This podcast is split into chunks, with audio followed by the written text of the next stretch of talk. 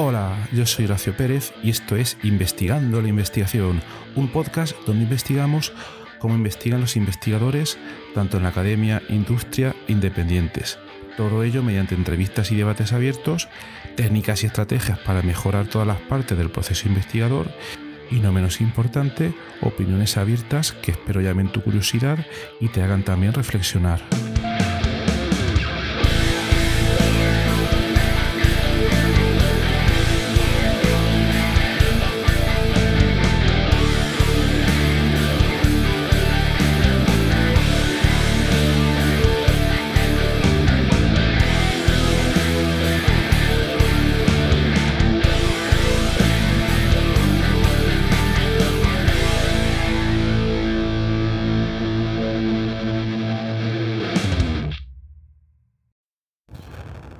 Muy buenos días, muy buenas tardes, etcétera. Este episodio es una continuación al episodio anterior que fue el número 228 y que tenía por título eh, Atajos para encontrar la motivación y poder completar tus proyectos de investigación. Bien, si no te lo has escuchado, escúchatelo.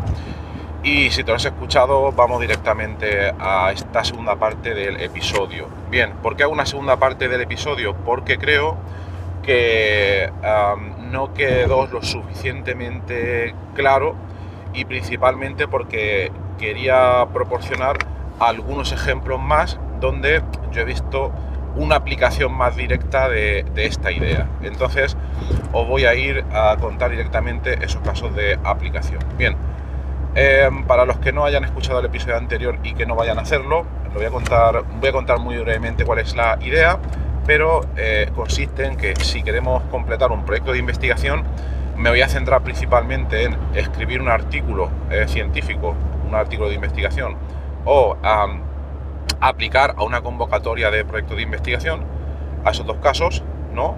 O incluso un tercer caso que sería eh, depositar una patente suponiendo que tenemos los resultados claros. Entonces eh, voy a comentar tres vías para poder completar de manera eh, con mayor motivación esos tres procesos. Entonces, uno de ellos eh, vamos a centrarnos en el artículo, ¿vale? Vamos a suponer que tenemos unos resultados y que ya hemos empezado, o incluso aunque no hayamos empezado a escribir ese artículo, pero que tenemos una pequeña intención de hacerlo, pero estamos desmotivados para poder hacerlo.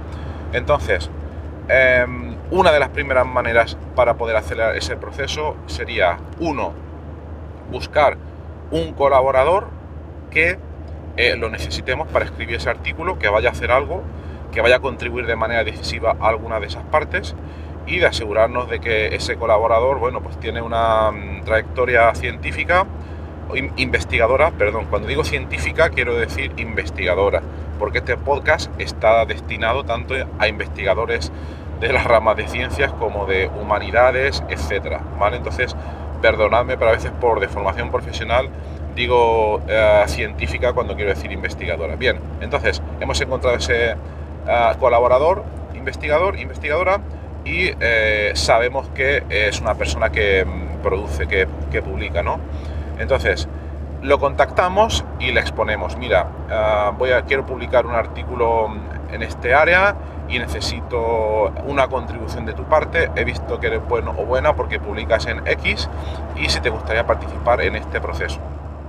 Vale, esa sería una de las maneras de motivarnos. ¿Por qué? Porque cuando lo hablamos, lo hablamos con alguien, cuando tenemos en cuenta la colaboración de alguien, nos forzamos de alguna manera, nos motivamos más a poder terminarlo.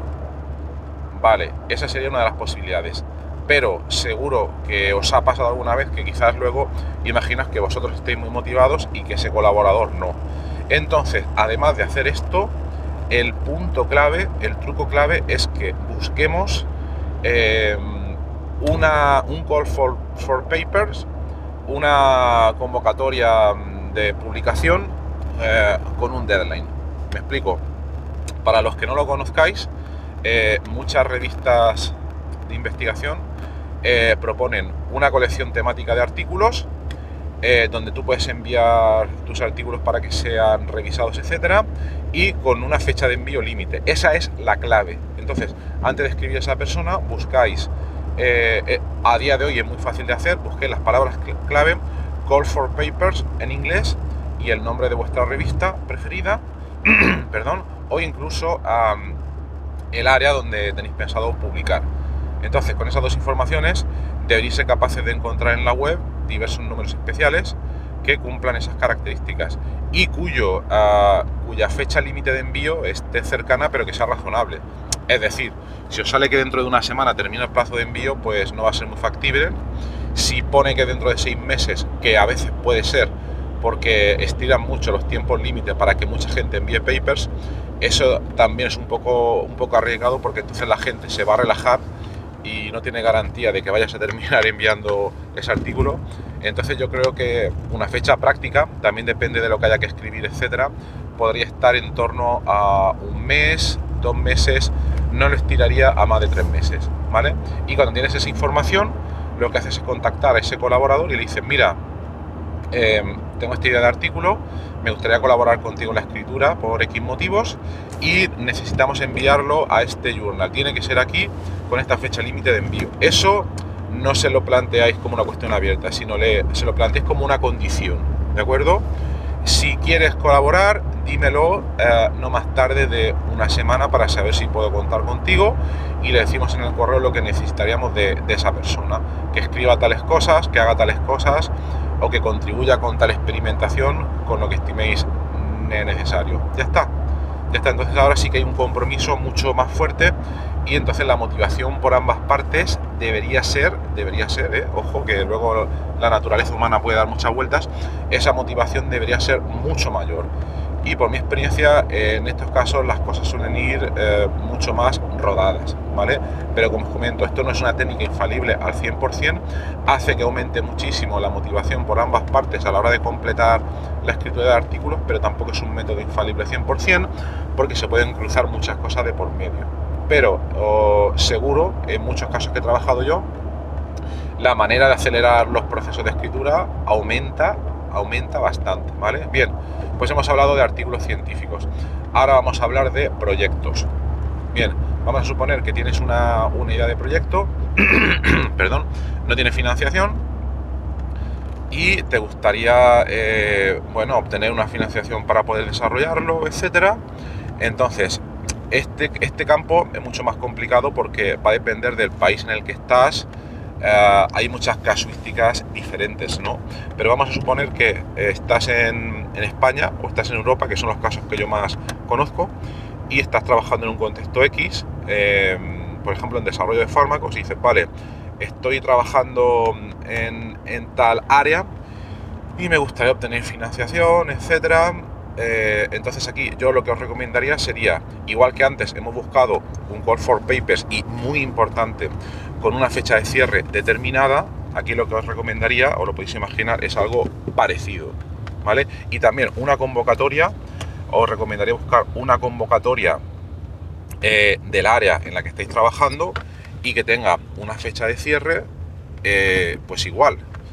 A veces eh, os puede llevar mucho más tiempo coordinar el trabajo con otros colaboradores mientras os encuentras, etcétera, pero aquí os recomendaría lo mismo.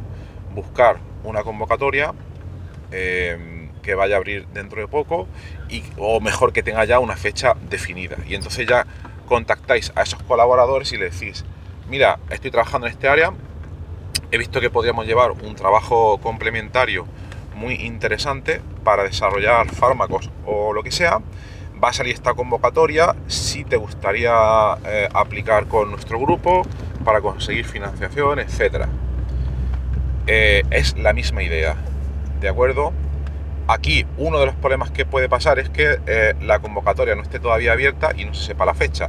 Entonces, una de las cosas que se puede hacer aquí es basarnos en convocatorias de años anteriores, eh, porque ahí sé que estará en el histórico, podéis ver en qué fecha se abrió, en qué fecha cerró, etcétera.